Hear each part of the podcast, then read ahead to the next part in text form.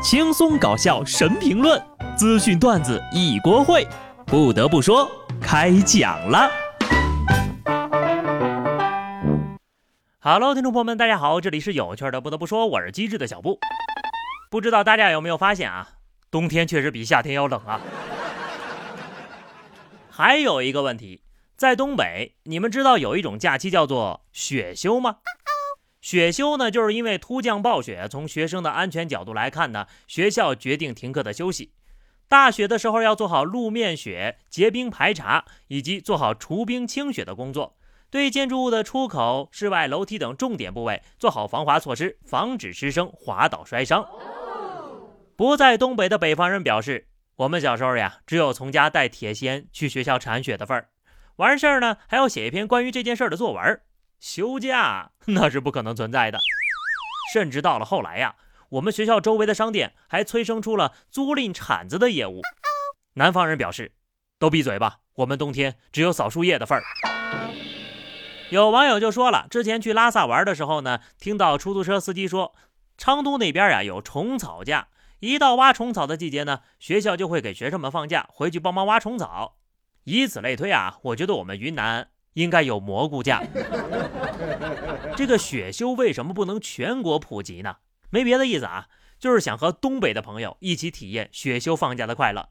不过不下雪的冬天呢，确实缺少了很多的乐趣。前两天，山东济南迎来了今年冬天的第一场雪。初雪过后，济南大学的学生呀，在操场上进行了一场百人组团打雪仗。据拍摄视频的同学介绍，因为是今年的第一场雪，大概有几百名学生在操场打雪仗。很多南方的同学呀，也加入了进来。除了用手，还有同学呢用脸盆和箱子来装雪，场面十分的欢乐。欢乐是欢乐，但请南方的朋友经历过之后告诉我，过了这回大雪，你们还对打雪仗充满向往吗？你们以为的打雪仗呀，就跟拍韩剧似的，你来我往，打打闹闹；而真实的打雪仗，那就跟百团大战一样，现场都乱成一锅粥了。因为除了自己呀，都是敌人。这种场面只有没经历过的人才会羡慕，而像我这种过来人，只记得结束之后在雪地里找钥匙、找眼镜的时候有多么的狼狈呀。话说，辽宁沈阳一高校学生在干完雪仗之后呀，就在雪地里找呀找，因为手机掉雪里找不着了。无奈之下，该同学和朋友呢一边狂喊 Siri，一边跑雪。在二十多分钟之后。该同学的手机终于失而复得了，虽然说这手机壳摔烂了，但其他地方没事儿，哈，也算是一个圆满的结局了。所以说这打雪仗呀是比较刺激一点，不过呢还是堆雪人更安全。雪人内卷第一轮已经打响了啊，没想到第一个不服的是牙医。在天津的一家牙医诊所门前，牙医王女士郑重地将刚堆好的雪人镶上了假牙。她说呀，作为牙医，怎么能让雪人没有牙呢？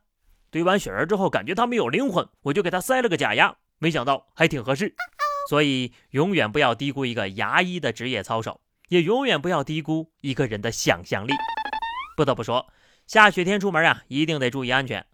山东淄博一辆被积雪覆盖的小轿车，仅有前挡风玻璃上一小块雪被清理，且正在行驶。交警立即上前将其拦停。驾驶员呢，是因为积雪结冰覆盖在车窗上难以清除，着急出门就只清理了驾驶员前面的那一小块积雪，心存侥幸呀，开着独眼龙上路了。民警对驾驶员进行批评教育之后呀，帮忙清理了车上的积雪。一开始看图呢，我还以为是驾驶座被捅了个窟窿，我寻思这为了省事也太狠了吧，只看前面不看两边，司机是坦克驾驶员转运来的吗？如果是我遇到这样的大雪呀，对不起了，老板，我是真的真的很想去上班呀。但是为了我和路人的生命安全起见，我申请半天假，还得是带薪的那种，就来打扫我车上的雪吧。这种新闻呢，看了可以笑一笑，但是千万不能模仿啊！开车上路，安全第一。南昌市公安局交通管理局东湖大队民警进行临酒驾临检。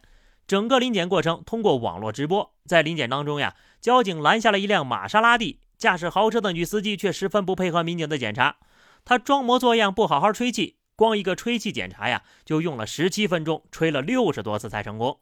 现场吹气的检测值达到了最佳的标准，然后呢，他又拿出手机开始摇人了，要交警呢把于伟叫过来，值班交警直接严肃地告诉他：“你叫谁都没有用。”后来经过媒体记者调查发现，于伟呢和当地区公安局的局长名字是一样的。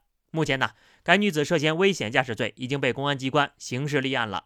当地纪委也表示已关注到此事，相关情况正在核实处理当中。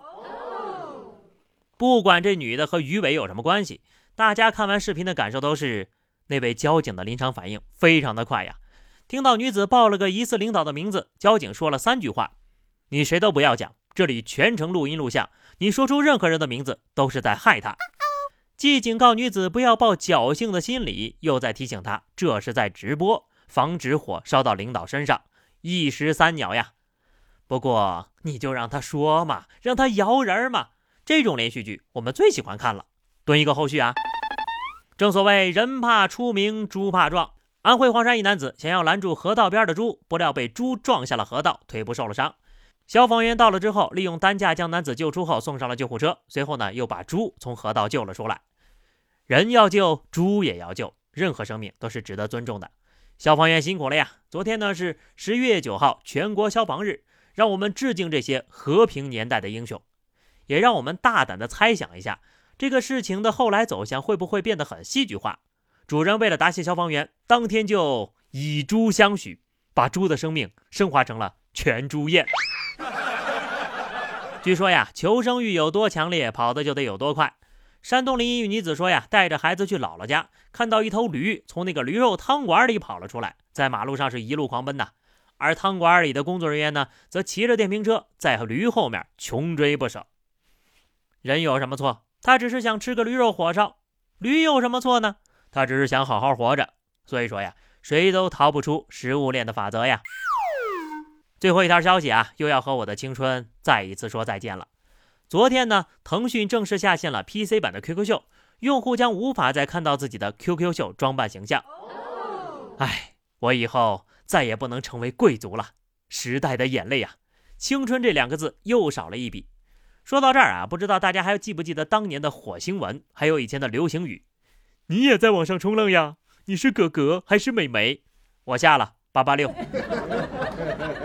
好了，那么以上就是本期节目的全部内容了。关注微信公众号 DJ 小布，或者加入 QQ 群二零六五三二七九二零六五三二七九，来和小布聊聊人生吧。下期不得不说，我们不见不散，拜拜。